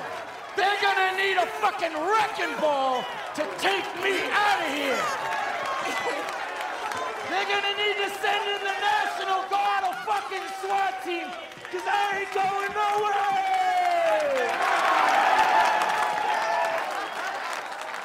Tengo que admitir que vamos, vamos por la razón frívola. Eh, me, me da mucho placer como cinéfilo de pensar de las listas de los mejores y de saber de que Scorsese es responsable por Raging Bull en los 80 y que es responsable por Goodfellas en los 90 y de que entonces ahora en esta, en esta década que estamos haciendo, pues coronarlo con Wolf of Wall Street. Y eso pues es, es estrategia frívola, tengo que admitir. Pero aún así, precisamente, el mero hecho de taparle la boca a Tarantino en el sentido de que esto es un artista que no se está repitiendo, que es un señor que tiene siete décadas de estar trabajando.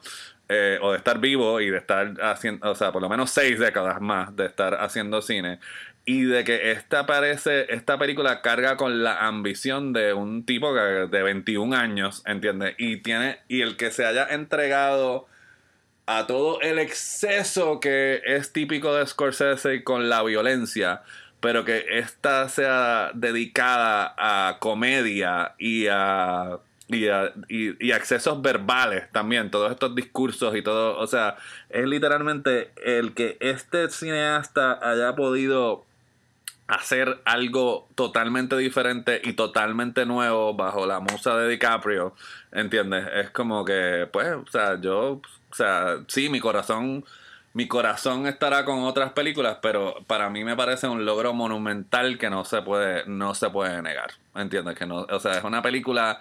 Eh, eh, de nuevo, la única otra que siento que le hace competencia en esa, en esa experiencia cinematográfica visceral es Mad Max Fury Road y por eso es que una es número uno y la otra es número dos. ¿Entiendes? Porque tiene esa bola de energía eh, y eh, coge los géneros y se los pasa por el forro y los mete en una licuadora y se convierte en otra cosa.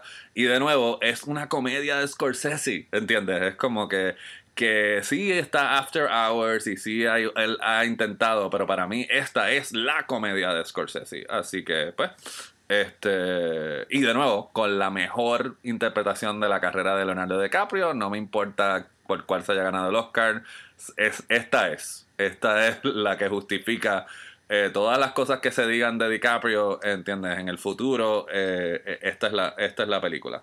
Este, y de nuevo, esto no es la razón por la cual está número uno, pero hello, Margot Robbie. Este, o sea, tiene tiene todo, es, tiene la misma magia y la misma furia y la misma innovación de Raging Bull y de Goodfellas. Así que, ¿por qué no va a estar número uno en mi lista? Así que aquí estamos. Yo no, no puedo ni jamás discutiría en torno a una película de Scorsese y mucho menos por Wolf of Wall Street. Que sí, la dije hace dos episodios, fue mi número 14. Eh, pero fíjate, de verdad que en, en, mil años no hubiese pensado que iba a ser tu número uno. Yo me estaba tirando por La La Land o o Fury Road. Eh, pero está bien. No, es, una, es worthy de estar en la posición número uno por todo lo que has dicho. Eh, es otra película que he visto fácilmente 10 veces desde que estrenó. Y es, de esas que si tú me pones un pedacito, me jodí porque la tengo que ver completa. Como son la mayoría de películas de Scorsese para mí. O sea, yo vi un pedacito de una película de Scorsese y estoy haciendo cualquier cosa. O sea, voy a tener problemas en concentrarme en no ver esa película. De hecho, el, el, box, el Blu-ray de Irishman me llegó hace dos o tres días y, lo tengo en No me hables de eso, que yo no, yo no sé por qué Amazon, yo hago las preórdenes cuando salen y la, literalmente cuando me enviaste los especiales, todo lo que ordené de los especiales de la, de Black, de la semana de Black Friday, me llegaron ayer, pero el Blu-ray de The Irishman, que lo preordené hace siete meses atrás, no me ha llegado todavía. Porque no lo han enviado siquiera, no lo han enviado. Se supone que llega la semana que viene, pero no entiendo cuál es la... No, no sé si ellos van por el orden de cuándo hiciste la preorden o no sé, pero... Me llegó el de Moonstruck y esa preorden la hice el mismo día que, que el de Moonstruck, pero nada. Eh, le, dedicaremos otro, otro, podcast a reclamarle cosas al delivery de Amazon. Bueno, eh, mi número uno no debe ser sorpresa para absolutamente nadie que me ha estado leyendo eh, por los últimos 10 años es... a ver, el, el, remake de Fame. El remake de eh. Fame, no, el de Footloose. Eh, eh, mi número uno es The Tree of Life de Terrence Malick. nadie está sorprendido, todo el mundo como que sí, Mario. Ya acaban de apagar, el, acaban de apagar el podcast, dijeron sí. Shocking. ¿sabes? Super. Shocking. Película del 2011 que de verdad que es de las experiencias más poderosas que yo he tenido en una sala de cine y por eso está en, esta posición.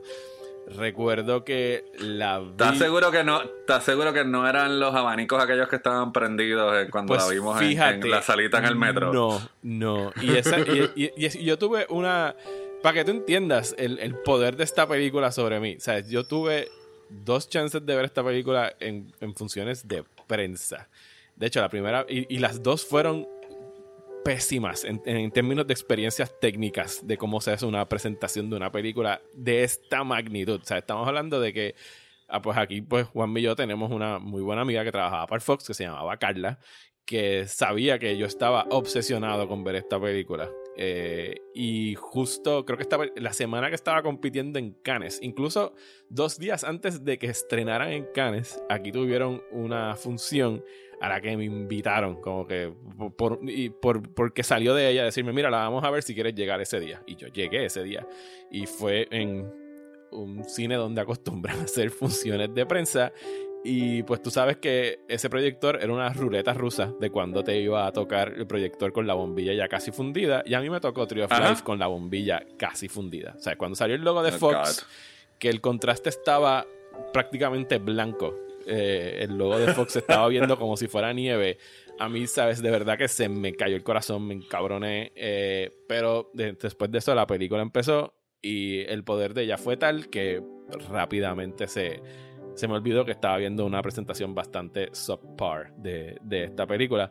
Eh, que, pues, para no seguir abundando en ella, es esta película de Terrence Malick que se desarrolla principalmente en los años 50 alrededor de esta familia, gira en torno a uno de tres hijos, interpretado de adulto por Sean Penn, y es en realidad hacia donde la, la filmografía de Malick se estaba encaminando desde que hizo su regreso al cine en 1998 con con The Thin Red Line, estas películas pues más líricas, más poéticas, que no seguían una narrativa tradicional como lo hizo con Days of Heaven y Badlands en los 70, sino que pues había mucho voiceover y es un estilo que él pues empezó a experimentar con él, continúa experimentando después de Tree of Life y acepto que llegó al punto donde se convierte en una parodia de sí mismo.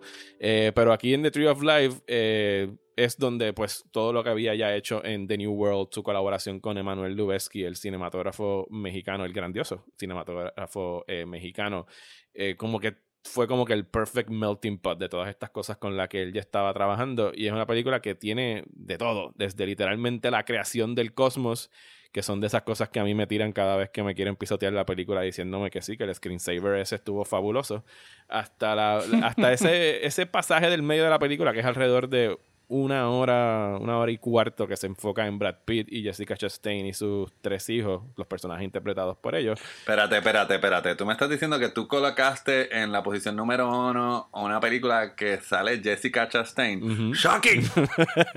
Fíjate, el, el, el, brillo de la estrella Jessica Chastain se ha como que opacado un poquito en los últimos años.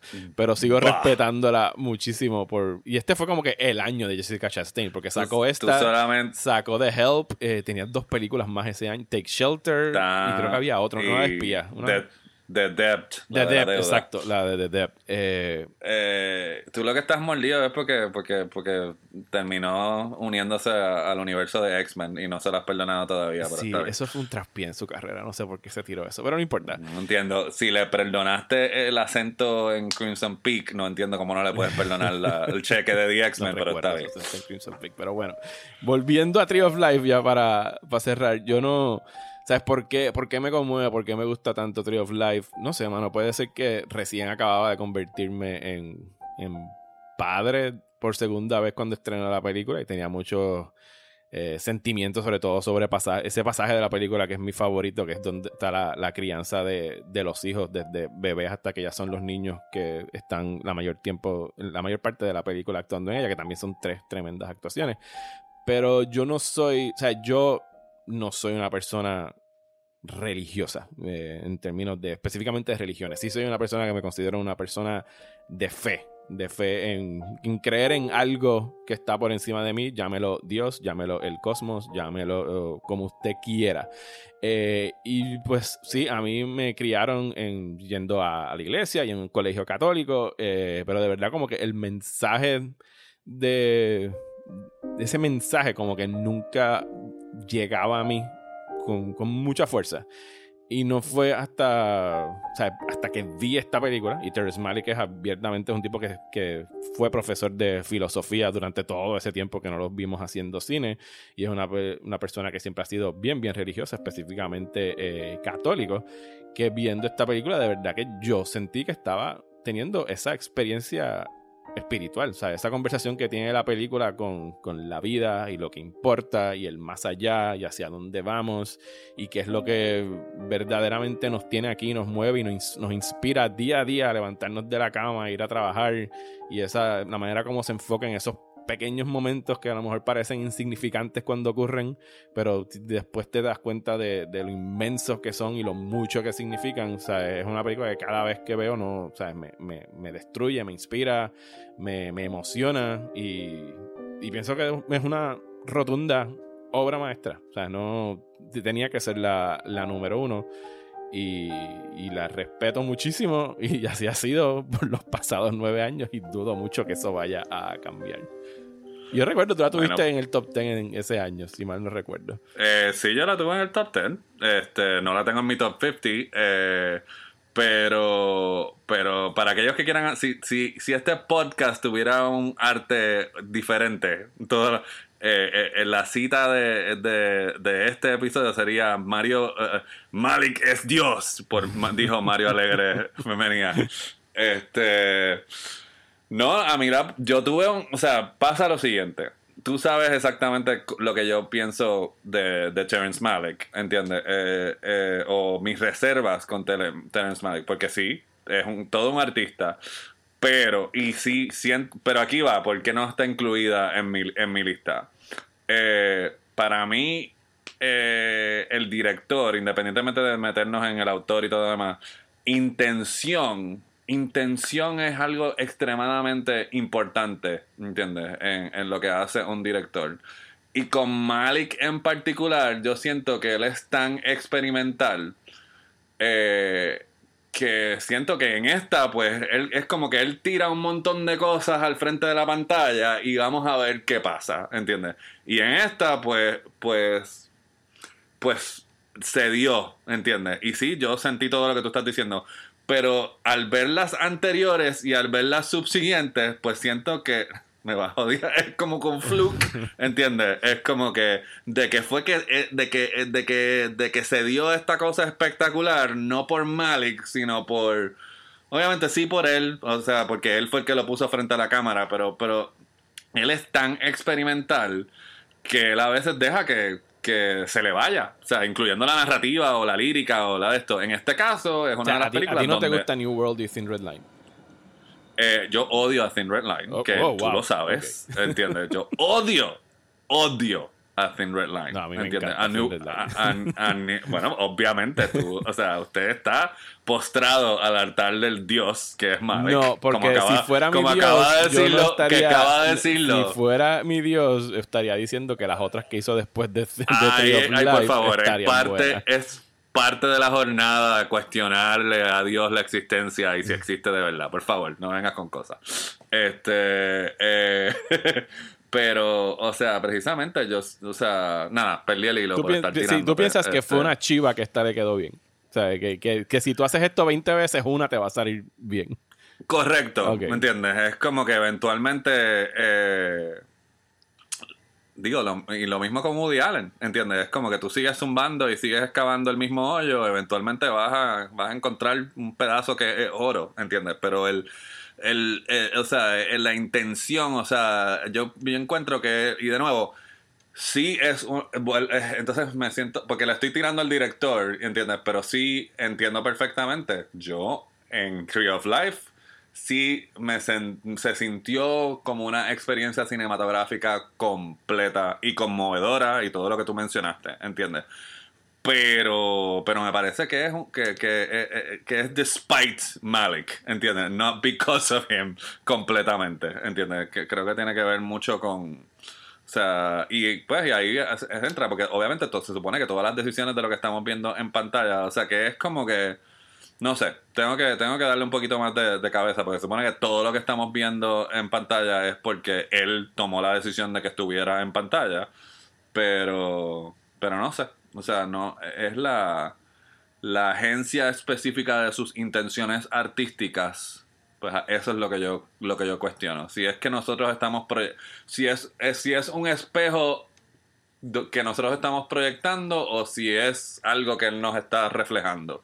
Y yo pienso que hay mucho más de nosotros proyectarnos que él tirando para atrás. Es lo, lo voy a dejar ahí por aquello no sé si eso tuvo algún tipo de lógica, pero no, con eso no, estaría en total desacuerdo con eso. Pienso que y no, no solo con, esta película, sino con muchas otras. El, el, bagaje, el bagaje que nosotros llevamos de, de experiencias de, de vida, de, prejuicios, de, cosas que nosotros entramos con ella a la sala, definitivamente eh, informan nuestras experiencias con películas y por qué reaccionamos más a una que, a otras. Y por, pues esa es de las partes nítidas y chulas del, cine, que puede representar cosas distintas para tantas personas.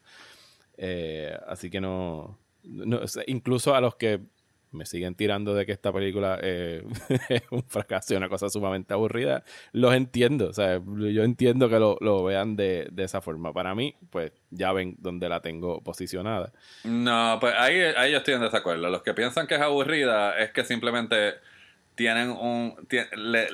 esa gente lo único que le exige una sola cosa al cine, ¿entiendes? Y ahí, tú sabes, ahí yo soy más intransigente que tú, ¿entiendes? Si tú lo que quieres es una sola cosa del cine, pues solo vas a consumir un solo tipo de cine y estás desperdiciando lo que es este arte que puede ser mil cosas a la misma vez, ¿entiendes? Así que de nuevo, yo lo que estoy yo no estoy diciendo que tienes que pensar tienes que pensar que The Tree of Life, porque evidentemente yo no pienso que The Tree of Life es la mejor película de, de, la, de la última década, no la tengo en mi top 50, pero aún así no, no estoy de acuerdo en, en con la noción de, de, que, de que está permitido descartarla como aburrida.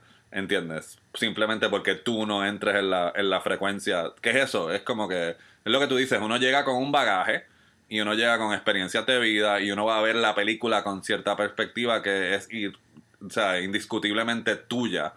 pero estás en la eh, eh, a lo que voy que con lo que me estaba refiriendo de la intención entiendes tú no puedes y lo mismo lo que estábamos hablando de, de con Mr. Woodcock y todo lo demás tú no puedes tratar de, de algo que llegó completo una cosa que llegó montada y construida tú no puedes cogerla y tratar de meterla en el molde que tú quieres que la película sea. Es al revés tú tienes que como espectador ser flexible y, y tú ser el molde que, que, que, que, para con cada película tienes que poder ser un molde diferente, porque si no, si no lo eres, pues entonces pasa lo que pasa y que vas a descartar todo como una porquería y una cosa aburrida en vez de encontrarte con esta cosa que te quisieron entregar y entonces tú la recibes de esta forma o la recibes de esta otra forma. Este, y de hecho eso informa eh, eso es mi, mi sí, yo no tengo ningún tipo de credo como crítico de cine, ¿entiendes? Pero, pero es eso, yo no, o sea, nosotros no somos quienes para tratar de imponerle algo a la obra de un artista, ¿entiendes? Es como que tú la recibes según el contexto, ¿entiendes? Y me parece que eso es lo que pasa cuando tú, de nuevo, obviamente justificado, tú no eres crítico de cine, tú pagas por la taquilla, tú pagas por la película que tú quieres ver y cuando no te encuentras con la película que quieres ver por la, y la película que pagaste y es otra cosa, pues te encuentras decepcionado.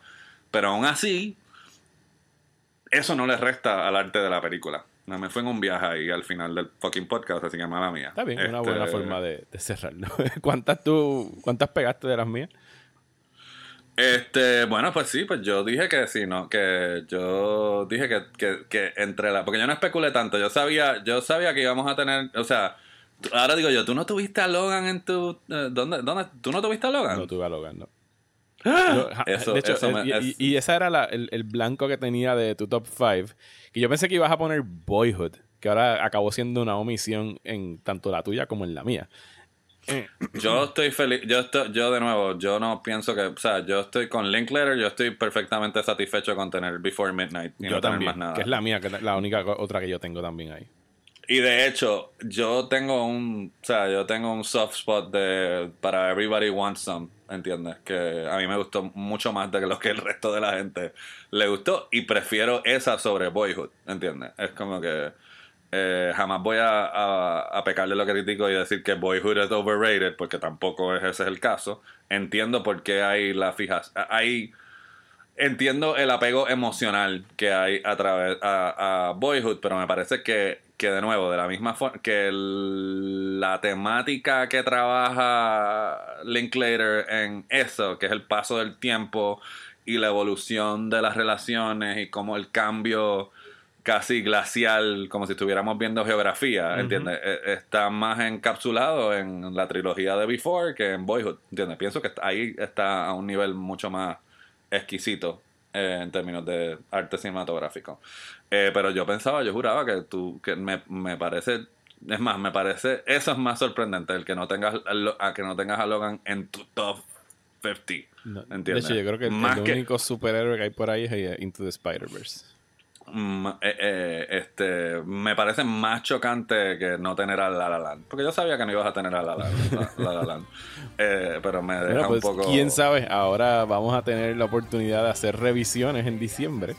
Y están invitados a escucharlos. De hecho, si hay alguna omisión sacrilégica que ustedes piensan que hayamos hecho, envíenla y si nos saber. ¿Cómo es posible que hayan dejado fuera si, si nos quiere hablar como si nos quiere hablar como Harrison Ford le habla a un terrorista en Clear Present Danger, siéntase libre de reclamarnos. pueden contactarnos por las redes sociales o, dejar un, mensaje aquí debajo del, post donde va a estar este podcast. Y pues, mano, gracias Juanma por estos 12 meses haciendo el Top 50. Eh, vamos, a, vamos a seguir grabando. Eh, ya escucharon lo que vamos a estar discutiendo en diciembre. Y de ahí para abajo, pues todavía estamos decidiendo en qué vamos a convertir estas conversaciones mensuales, pero son unas que... bueno, tú ves, tú ves, yo estoy relegado a conversaciones mensuales porque es que como Mario está ocupado con sus podcasters semanales, pues yo eh, no puedo... Caballero, si usted quiere aumentar la cantidad de podcasts al menos, lo único que tiene que hacer es decirlo. déjame, déjame, déjame hablar con mi agente a ver qué, qué, deal memo podemos negociar. pues dale. Eh, gracias Juanma, eh, gracias a ustedes por escucharnos aquí a través del Patreon de próxima tanda. Y será hasta el mes que viene. Muchísimas gracias y felicidades ahora en la temporada navideña.